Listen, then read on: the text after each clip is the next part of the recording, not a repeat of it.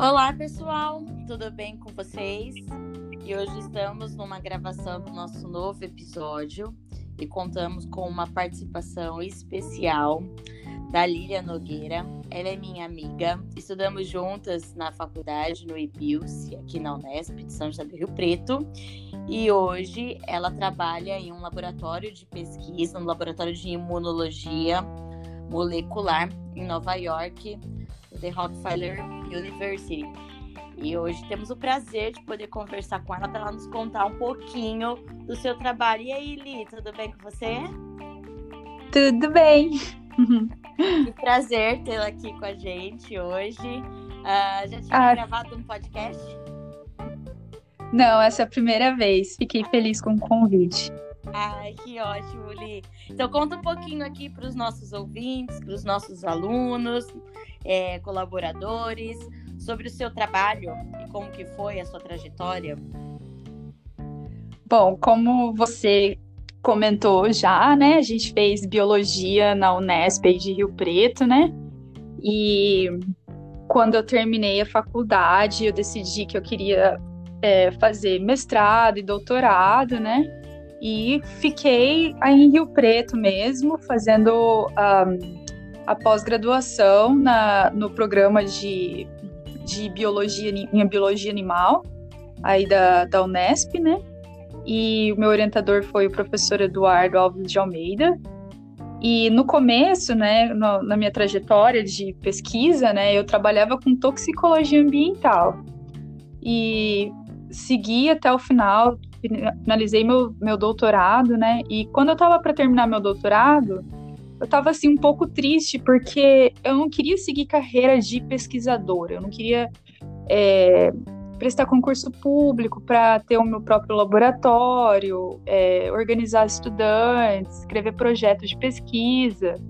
Eu estava um pouco perdida, né? Nessa época, o meu marido ele mudou para Nova York para ficar um tempo aqui e ele acabou conseguindo um emprego na. Ele veio para fazer parte do doutorado dele e o orientador aqui falou para continuar um pouco mais, né? E nisso eu acabei me mudando, estava já no final do meu doutorado e eu falei assim: ah, vou tentar a sorte, né? Vou ver se eu consigo achar um emprego, né? Porque pelo menos nesse tempo eu vou pensando no que eu quero em termos de carreira, se eu quero voltar para o Brasil, se eu quero. O que vou querer. E no final, eu, assim, por muita sorte, tinha alguém saindo do laboratório onde ele estava trabalhando e eu pedi para ficar lá, assim, como voluntária mesmo, sabe, no começo, porque eu queria só aprender como que mexia com camundongo, porque eu tinha muito pouca experiência nessa parte, né? A gente vê bem, assim, a não ser que você siga a carreira nisso de pesquisa, né? Você não vai ver muito disso no, na parte quando você na, na, durante a graduação. Você vai ver coisas bem mais gerais, né? E aí eu falei, ah, vou ficar aqui uns dias só para aprender uma parte mais de molecular, assim, que eu não lembro direito, né? E no final, como eu acho que eu fui muito eficiente nesses dias, a pessoa estava saindo e eles me chamaram para eu ficar, né? É, basicamente, é um, eu, eu, tenho um nome bonito para ser técnica de laboratório, né? Eu meu, meu cargo é Research Assistant no lab. E quando eu comecei, eu tinha tava terminando meu doutorado, né? Voltei para o Brasil para defender. Eu tava só escrevendo minha tese, né? Aí eu voltei para o Brasil, defendi, aí eu voltei para cá de novo. E aí foi passando um tempo, aí eu fui acostumando com a, com a, pesquisa no laboratório, que não tinha nada a ver, assim. Apesar de eu ter muito, muita experiência de laboratório, eu tinha muito parte de bioquímica, química, né? A gente ia para campo coletar peixe antes, né? Agora eu estava trabalhando com camundongo, aí com o tempo fui melhorando minha parte de imuno, né? Fui, fui aprendendo tudo de novo, né? Eu me senti como se eu estivesse na graduação de novo. É porque é muito interessante, né, Li? Ah, é, quando a gente entra no curso, a gente fica bem perdido em relação às áreas, porque a biologia é muito ampla, mas o que a gente sempre uhum. escuta é que a opção que a gente tem é da aula, né? E aí, Sim. durante a graduação, você aprende um pouquinho de tudo, mas depois, no, no, no período em que você entra numa pós-graduação, você acaba ficando muito especialista e acaba ficando restrita a uma, uma área, né? E as demais acabam ficando esquecidas. E aí é como você disse, Sim. você trabalhava com toxicologia e de repente você foi para a área de imuno, né? E com uhum. outro tipo de animal, um outro tipo de cobaia, um outro tipo de manejo e que muda bastante. E o Ti, por outro lado, né, o seu marido o Ti foi nosso veterano na faculdade e nos ajudava Sim. estudando, né? Uhum. Muitas é, horas de bastante. estudos. Muitas horas Muito. de estudos no lab. E o Ti, ele tem uma outra área ainda, né? Ele é, ele... a parte de informática.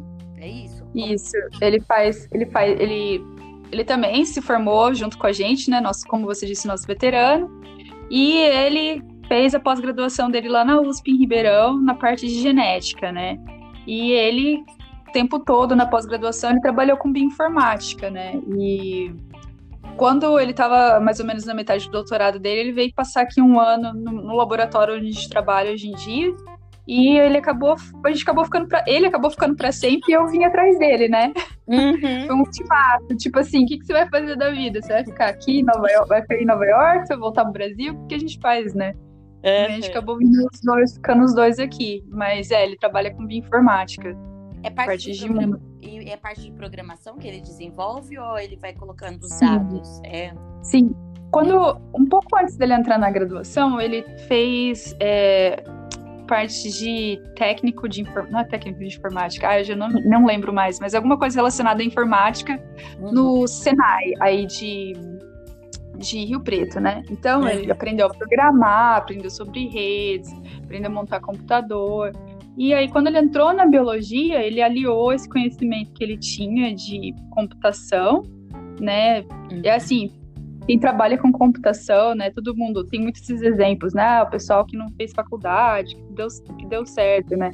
Uhum. Tudo bem, a gente, não, a gente não quer um médico que não fez, não fez faculdade, né? Mas tem muitos casos de pessoas que de, da parte de programação, você acaba sendo um autodidata. Mesmo com a universidade, você tem que estudar muito por conta, né? Porque uhum. você aprende muita, muitos macetes, assim, sabe?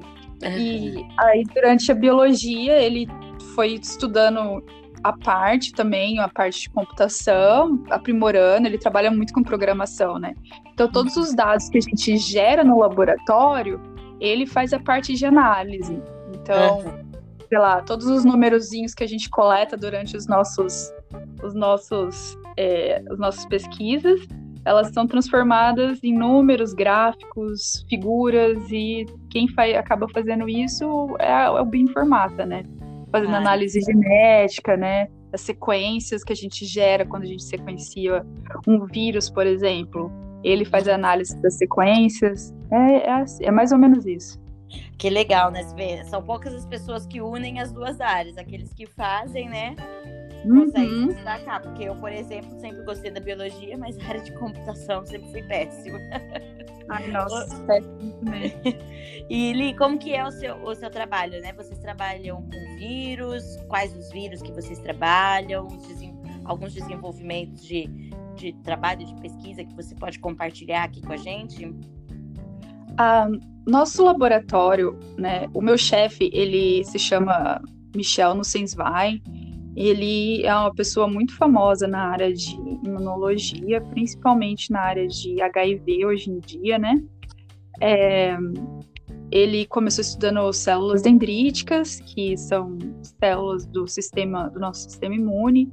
Depois começou a estudar células B, que são as células que estão as que vão produzir os anticorpos no, no, no nosso, no nosso organismo, além de gerarem uma memória quando, por exemplo, uma, quando a gente entra em contato com um antígeno, essas células elas vão memorizar aquele, digamos, aquele antígeno e na próxima vez que você entrar em contato com aquele corpo estranho, a tua resposta imune vai ser mais rápida, né? Então você às vezes nem chega a ficar doente porque o sistema imune está tá gerando uma resposta bem rápida à, exposição àquele corpo estranho, né? Uhum. E aí, assim, a, a, quando ele começou, assim mesmo, no laboratório, ele estava estudando bastante essa parte de células B. E aí, com o tempo, né, a gente, ele começou, acho que, a estudar, não sei exatamente toda a carreira dele, mas aí, quando eu entrei no laboratório, a parte forte da pesquisa dele tá, estava começando com HIV, né? Uhum. E eu aprendi a fazer muita coisa nessa área, né? Hoje em dia tem os testes clínicos que estão rea sendo realizados com é, os anticorpos que foram achados no nosso laboratório, né, para testar em paciente, para ver se ajuda na prevenção da, da AIDS, né, da doença. E, assim, outros vírus que o laboratório já, já trabalhou foi é, o Zika, é, e hoje em dia a gente está trabalhando com o Covid, né, porque o negócio está muito feio e a gente tem um, o laboratório ele tem capacidade para explorar essa área, né? Então a gente teve uma resposta bem rápida e começou já investir na pesquisa nessa área.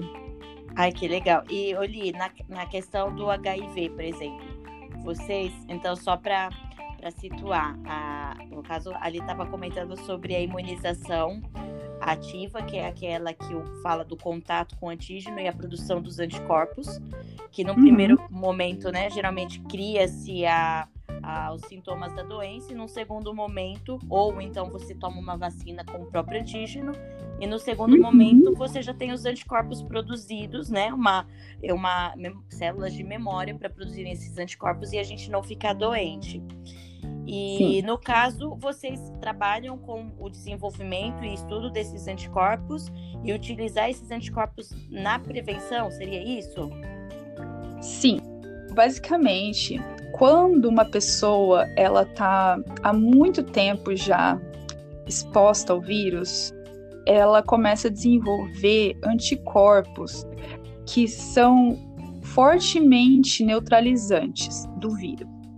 Então, só que assim, não é todo mundo, não é toda a população de pessoas infectadas com HIV que acaba desenvolvendo esses anticorpos que têm uma, uma capacidade de neutralização alta contra o vírus. É uma elite. Então, assim, a gente chama de, é, de elite esse pessoal que eles, depois de muito tempo, esses anticorpos, eles passam a desenvolver anticorpos que são amplamente neutralizantes, ou seja, eles vão esses anticorpos eles são capazes de neutralizar diferentes cepas do vírus, diferentes é, porque o vírus da AIDS ele muta bastante, né? Então assim ele vai ser capaz de neutralizar isso e por consequência essa pessoa às vezes ela nem precisa tomar o coquetel de, de medicamentos para manter o, a, a carga viral baixa o hum. próprio corpo dela, o próprio, os próprios anticorpos que ela está produzindo, ela vai, ela vai conseguir controlar essa carga viral nela mesma. Só que essas pessoas são raras. Então, o que, que a gente faz? A gente seleciona assim bastante pessoas para um teste. A gente eu, no nosso laboratório, na nossa universidade, a gente tem um hospital de pesquisa, né? Então, assim, essas pessoas elas vêm no hospital, ou a gente tem colaboração com outras universidades que também fazem mais ou menos o mesmo tipo de pesquisa. Eles desenvolvem uma, um teste clínico, chama essas pessoas e, sei lá, sei lá, umas 100 pessoas. Dessas 100, uma vai ter um anticorpo que vai ser bom contra isso contra o vírus da AIDS. Então vamos supor, esse como que a gente faz? A gente seleciona, coleta amostra de sangue e essas células elas vão passar por uma citometria de fluxo, que é uma técnica que, é, que, que muita gente na imunologia usa para selecionar as células. É, a gente vai fazer um, as células que vão estar produzindo esse anticorpo. Eles vou selecionar essas células que estão produzindo um anticorpo e a gente vai clonar esses anticorpos no laboratório. E quando a gente clona esses anticorpos, a gente faz um teste contra uma contra um painel de vírus, tá? Uhum. Para diversos cepas de diferentes de HIV. E esses a gente vai ver quais as porcentagens de neutralização que cada desse anticorpo, cada anticorpo está tendo. Então, com isso, depois de muitos anos de pesquisa, o nosso laboratório ele chegou a dois anticorpos selecionados desses. Eu não sei como a gente chama em português, mas em inglês é Elite Controllers.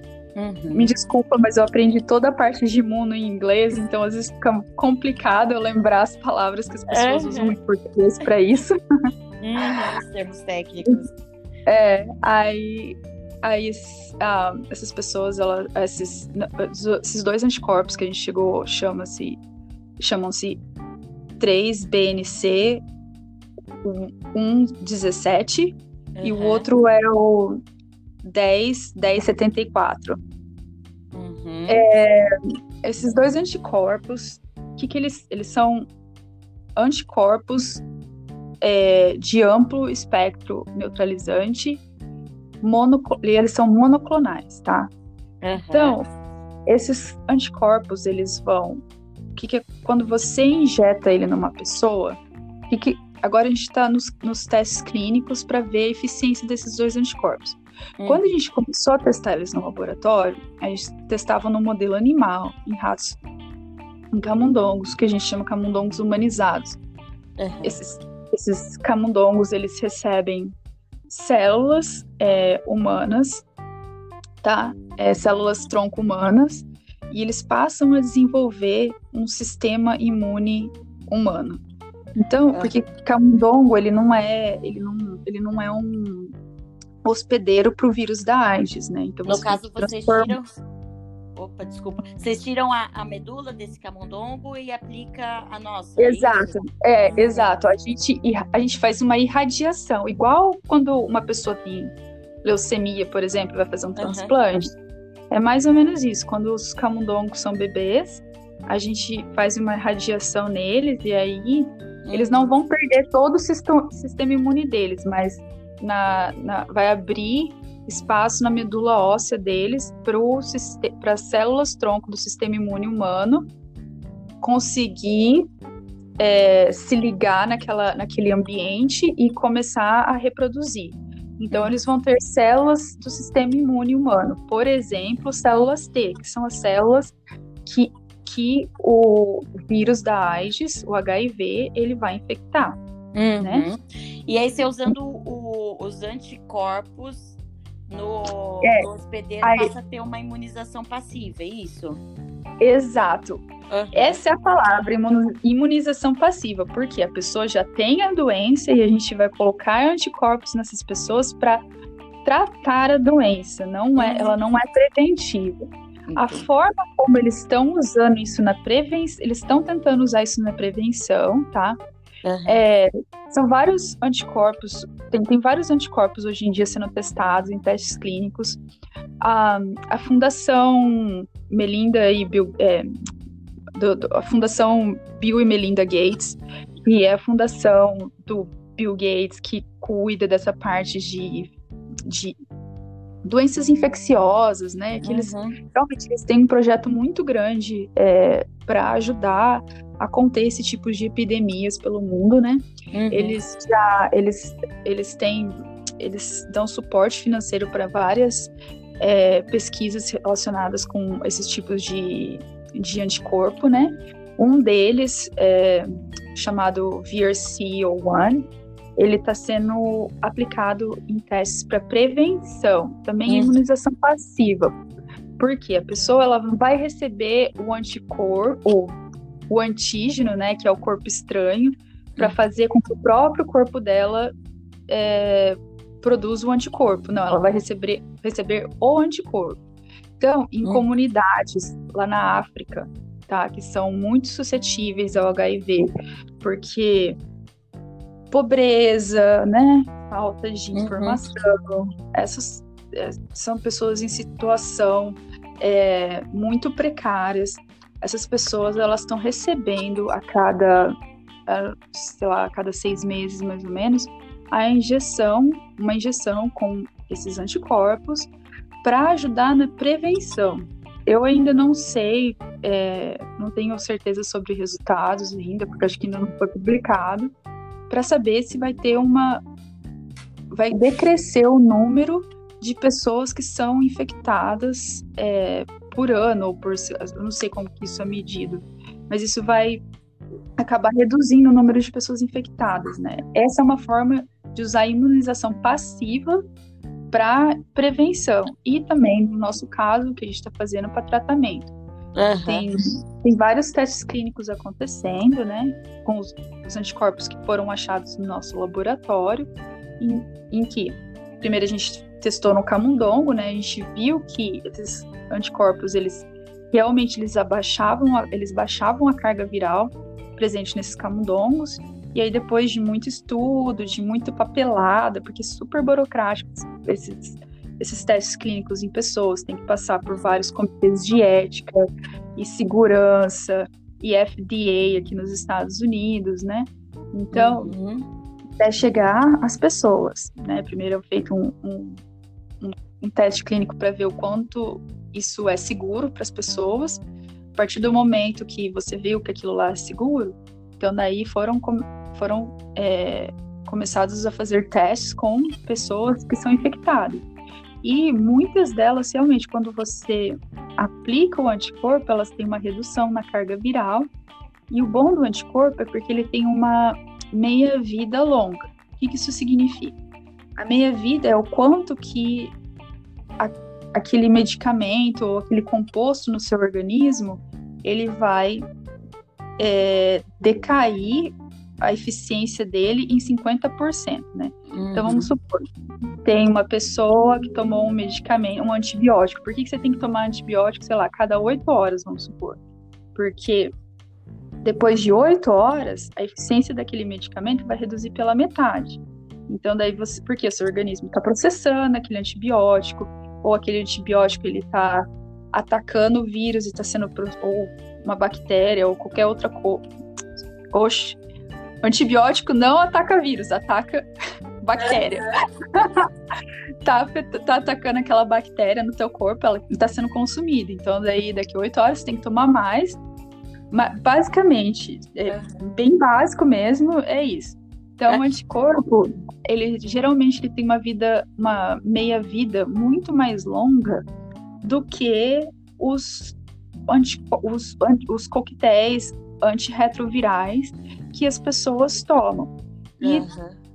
E também os efeitos colaterais são bem menores. Por exemplo, as pessoas sentem muita dor no corpo, sentem muita dor no estômago, elas têm é, muitas reações anti-inflamatórias, né?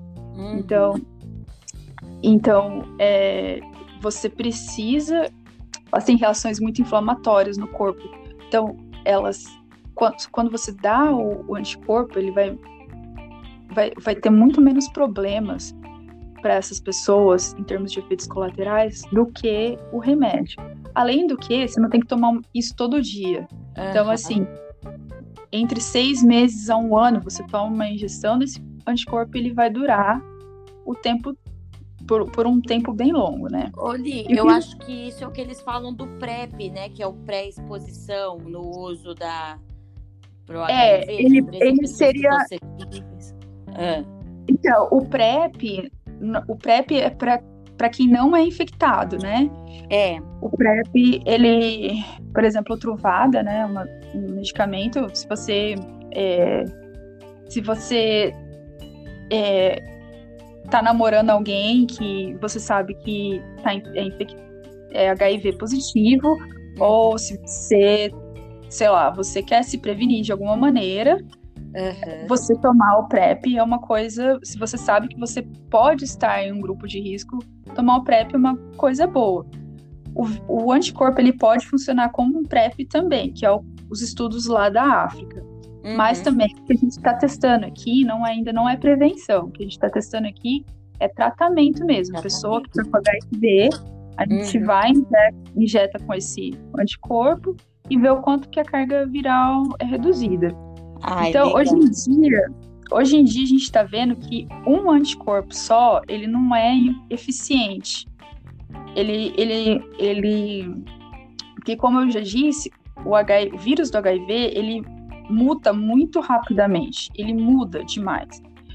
Então, é, você precisa de tipos diferentes de anticorpos para se ligar no vírus, porque vamos supor, se você põe um vírus é, se você põe um anticorpo só, ele vai, vai atacar determinados tipos de vírus, uhum. mas um, uma outra cepa do vírus não vai ser atacada. aquela célula ela consegue fugir, escapar desse anticorpo e ela se reproduz de novo. Então, o que acontece é você administra dois tipos, dois, três tipos de anticorpos diferentes, e esses, esses vai ser mais difícil dos tipos diferentes de vírus escapar dessa, desse coquetel de anticorpos. Entendi. Então, assim, hoje em dia os testes clínicos eles estão testando combinações de anticorpos porque já viu que é mais eficiente no tratamento. Uhum. Ó, que legal, né, para o pessoal que está ouvindo a gente. Então aqui, ó, conceitos de imunização passiva e ativa. O conceito da questão do, no caso do vírus, existem os vírus de DNA, que são os adenovírus, e existem os vírus de RNA, como o vírus da gripe é um vírus de RNA, só que no caso da AIDS ele é um retrovírus, porque ele tem uma enzima chamada transcriptase reversa, que faz Isso. o quê? Ela consegue transformar DNA, RNA, perdão, em DNA, porque ele também é um vírus de RNA, só que quando ele é, ataca a célula hospedeira, ele produz DNA a partir da sua molécula de RNA. Então, por isso ele é um retrovírus, né? Então, quando isso. fala do retroviral. E coisas interessantes é que uma pessoa que, que tem HIV, mas que faz o tratamento, uh, que consegue reduzir sua carga viral, ele tem quase que uma vida assim normal, às vezes até podendo é, ter um filho, enfim, né? Tudo depende Exato. de como ele responde a esse tratamento. E Oli, só para gente me acompanhando assim, vendo um pouquinho, vocês estudaram o Zika, né? Que você falou. E uhum. agora vocês estão a, fazendo o estudo do SARS-CoV-2, né? Da, da Covid. Sim.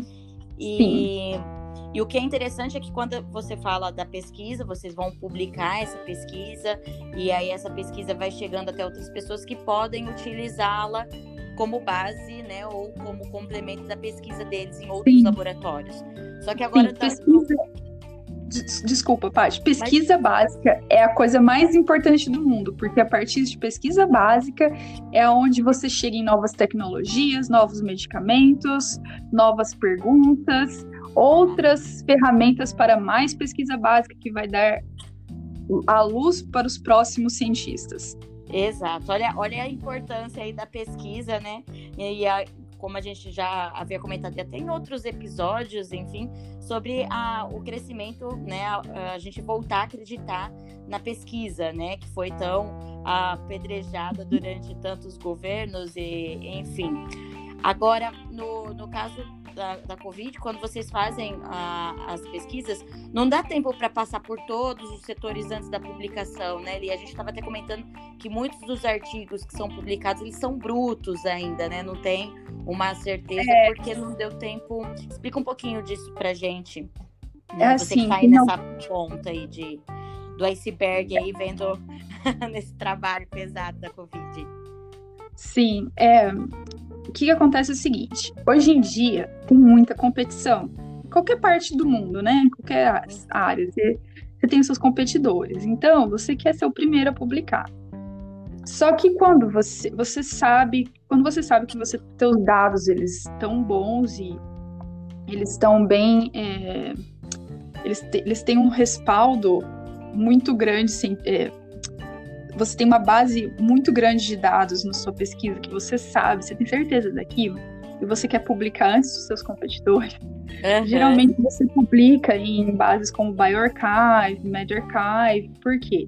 Esses locais, eles, você vai colocar os teus dados mais brutos, né? Você vai colocar a tua pesquisa sem ela ter sido revisada por outros cientistas, né? Só que essas pesquisas, normalmente o que acontece? Você publica, você quer que aquilo lá tenha um respaldo de outros cientistas.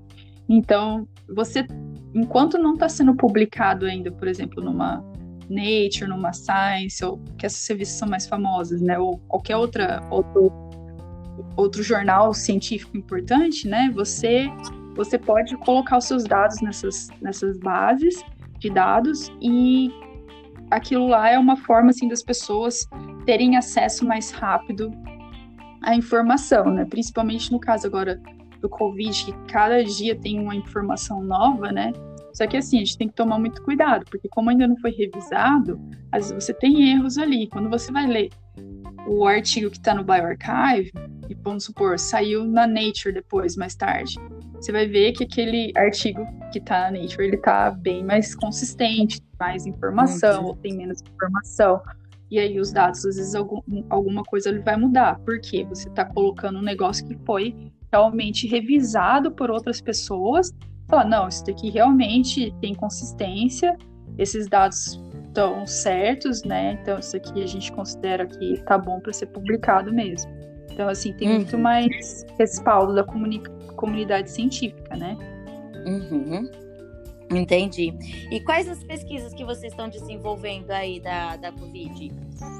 Também então, por como, isso, porque como o nosso laboratório ele começou a trabalhar com HIV nessa parte de fazer, é, desenvolver o, o, o single cell o single cell sorting, né? Que é o que eu falei, você usa um, um você vai selecionar células B de determinados pacientes para detectar qual está produzindo é, qual está produzindo determinado tipo de anticorpo contra um determinado tipo de, de patógeno, tá? Uhum. Então, basicamente, como a gente começou fazendo esse tipo de pesquisa com HIV, o nosso laboratório ele tem ele criou muita experiência nessa parte de desenvolver anticorpos monoclonais, de pesquisa de anticorpos monoclonais.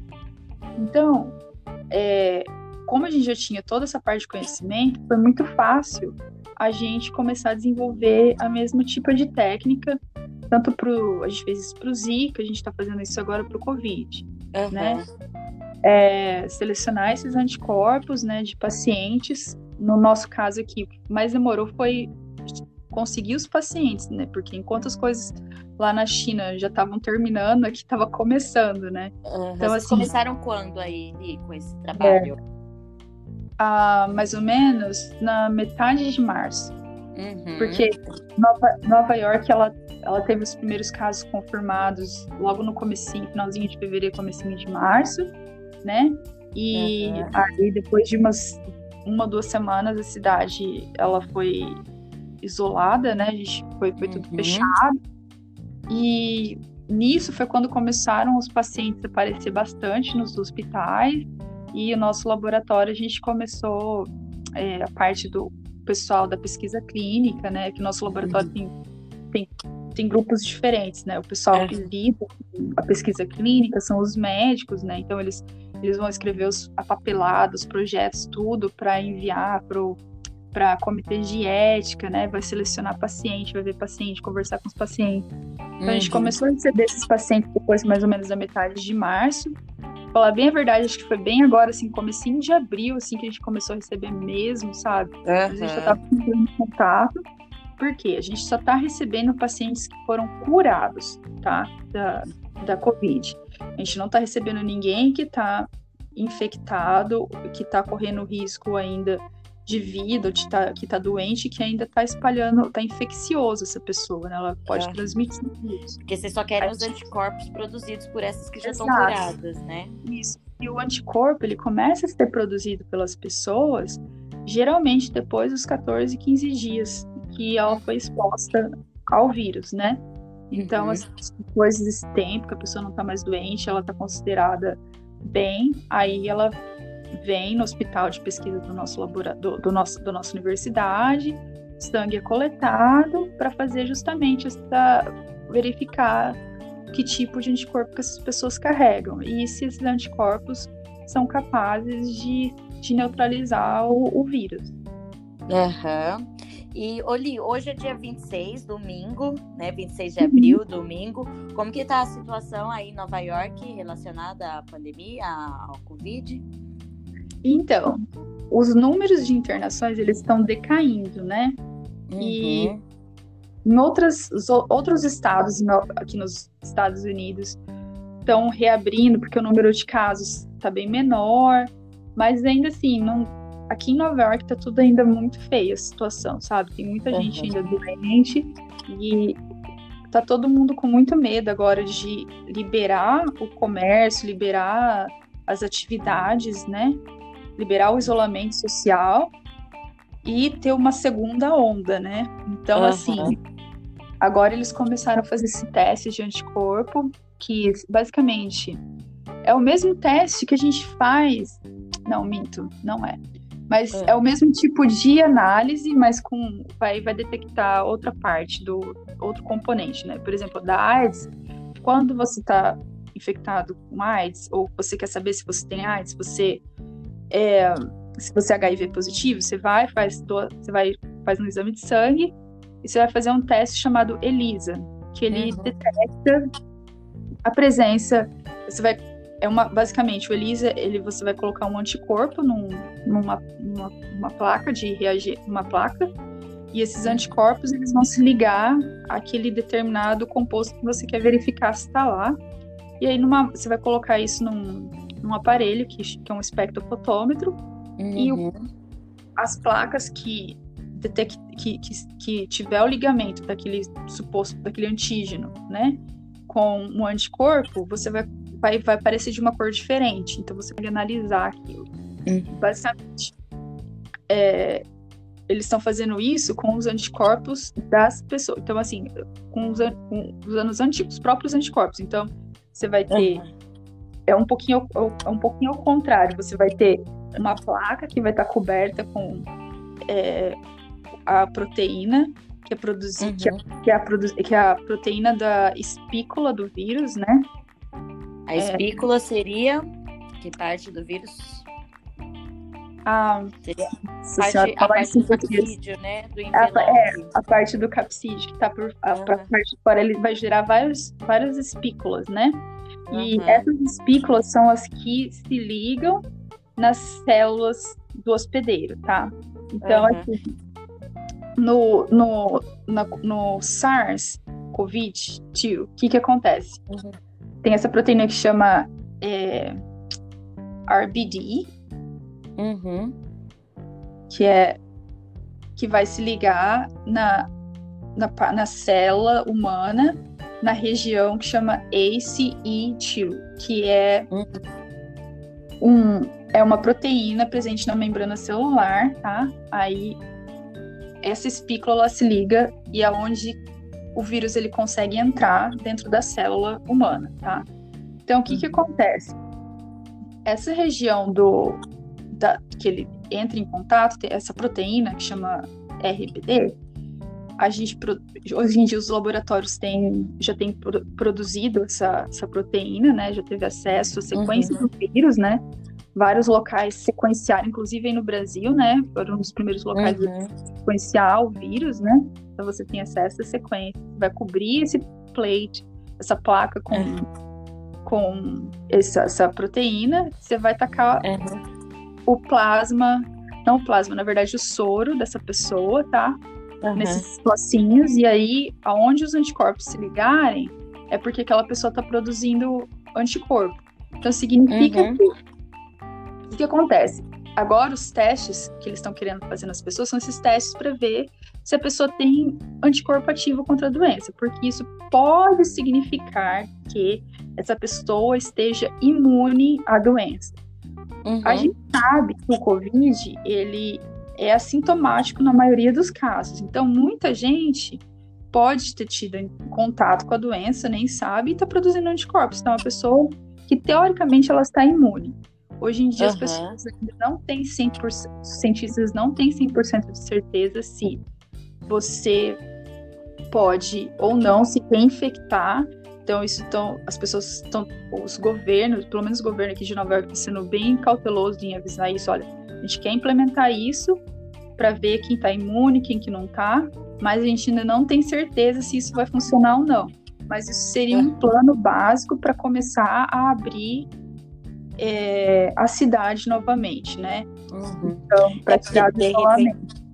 Uhum, porque se essas pessoas né, conseguirem utilizar esse tratamento com o anticorpo, né? Ou que nem comentou até na questão da AIDS, aplicar uhum. para que essas pessoas, antes da exposição, né, para já ter os anticorpos e, e, e, repetindo essas aplicações até uhum. que o que abaixe a, a quantidade do vírus, ou enfim, né, que os hospitais uhum. estejam mais tranquilos para atender, pode uhum. ser uma, uma saída inicial. E todos os dias a gente vai recebendo novas notícias. Eu imagino que vocês aí todos os dias vão recebendo novas informações sobre a questão do vírus. E aí, só para situar, né? Lembrando então do vírus, ele, ele não tem célula, mas ele tem um capsídeo de proteína, que seria uma membrana de proteína e um material genético, como nós comentamos, de DNA ou uhum. RNA, e um envelope viral, que geralmente é parte da membrana plasmática da célula hospedeira com proteínas do próprio vírus, né? Que daí, no caso, são as que devem formar as espículas e estarem sendo utilizadas é. aí na parte de antígeno. Sim. Estimular. Oli, ah, hum. eu vou, vou, finalizando aqui. Você tem mais alguma informação que você gostaria de, de passar para os ouvintes, para os alunos, para as pessoas, né? Porque que estão prestando vestibular e querendo ou não, é, quando a gente fala desses assuntos de pandemia, a gente chegou a, a resolver um, um, exercício de. Um exercício não, era um texto em inglês falando sobre pandemia e tinham sete questões na, no vestibular da Unesp. E eu acredito que Unicamp, FUVEST, então esses grandes vestibulares vão cobrar muitos conceitos associados a parasito, associado a imuno, né, dentro da, da área da biologia. Você gostaria de dar aí alguma contribuição ou falar mais alguma coisa dentro dessa área da pesquisa para eles? Ah, eu acho que eu, eu, faz muito tempo que eu não trabalho com educação, né? Mas eu, eu imagino que vestibular vai pedir muito essa parte realmente de imuno que você está falando, como os anticorpos funcionam, o que, que é, imunolo, im, é sistema imune inato, é, uhum. sistema é, nossa senhora, já até esqueci em português. O sistema imune tem o inato, tem inato. o secundário, que é aquele que vai sendo desenvolvido. Né? Exato, né? o secundário. Uhum. Desculpa, ai, meu Deus. Imagina, o inato é aquele inicial. Então, vamos supor, a própria pele, a, a questão dos macrófagos, que são células de defesa que fagocitam e destroem, né? Que são uhum. os primeiros a serem. E depois das células B, igual você comentou, que são as produtoras de anticorpos. Essa já entra numa imunização um pouco mais tardia, né? Isso, Agora. que é uhum. secundária. Uhum. Então, uhum. é, eu acho que esse é o tipo de pergunta que eles vão fazer. Eles vão fazer, eu acho que muita pergunta sobre é, pandemia, né? Uhum. O, que, o, que, significa, o que, que é uma pandemia, qual que é a diferença entre uma pandemia e uma epidemia. Uhum. É, eu acho que esse tipo de conceito pode entrar. Eu acho que também essa parte de redação, todas essas coisas que fala sobre, vamos supor, países mais pobres terem mais dificuldades em conter esses o avanço desse tipo de, de doença, né, comparado com países que têm mais recursos financeiros, né? Então eu acho que isso é um tema bom para para redação. E, e eu acho que é isso, né? Eu acho que, no geral, acho que perguntas sobre doença, principalmente doença causadas por vírus hoje em dia, acho que vai ser muito, né, focado agora, né? Que, que é exatamente o que você estava falando. Ah, vírus de DNA, vírus de RNA, como que eles funcionam, como que é, como algumas enzimas básicas, né? É, que nem você uhum. falou, a, a, DNA polimerase, RNA polimerase, que converte em que eu acho que uhum. isso é uma coisa que, que pode bem ser assim, uma, uma bastante coisa assim na parte de biologia, na parte de redação, na parte de, de química mesmo, né? Explicar uhum. como se ligam como que, como que se acontece essa, essa bio, parte bioquímica, como que se liga essa parte de, do, do, do vírus com a, com a célula humana, né? Que vai fazer. Uhum. Como que vai Legal. fazer essa ligação. Uhum. Porque é, e aí, que nem você mesma colocou sobre a questão de índice de desenvolvimento dos países e a questão de, de barrar, então já entra filosofia, sociologia, parte de geografia, e de repente tudo associado à questão da biologia aí como foco. Bom, uhum. a gente uhum. acaba puxando sardinha para o nosso lado, lógico, biologia é Óbvio. é vida, né? Uhum. Mas, Li, muito obrigada pela sua presença, pelos sua disponibilização do seu tempo aqui para bater um papo com a gente, para falar um pouquinho do seu trabalho. Te admiro demais. Além de ah, eu também, você. Tenho uma admiração enorme por você nessa parte profissional, sempre se destacando aí. Desde a faculdade, sempre indo muito bem em tudo e sempre se dedicando muito para tudo que você faz. Por isso, seu sucesso aí. muito Gente, obrigada. Ó. Gente, vocês que são alunos da Pati, olha só, eu e ela, a gente passava horas estudando, nós duas, éramos, éramos duas nerds, tá? Só que a Pati sempre foi a palhaçona, né? Então, assim, era 10 minutos de estudar, mais 5 dando risada. Acho que é por isso que durava tanto tempo os nossos estudos, porque eles não eram muito eficientes. A gente ria, a gente ria muito, mas estudava muito também. Estudava bastante, né? Faz parte. Mas, bons tempos. É. Obrigada, Viuli. Obrigada, eu. Obrigadão aí. Um ótimo beijo. domingo. Um beijo. Tchau.